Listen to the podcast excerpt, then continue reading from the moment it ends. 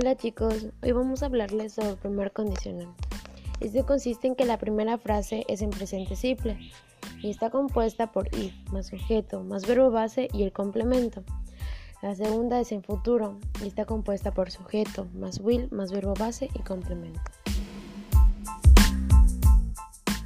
Este condicional se utiliza para situaciones imaginarias o que son poco probable que sucedan.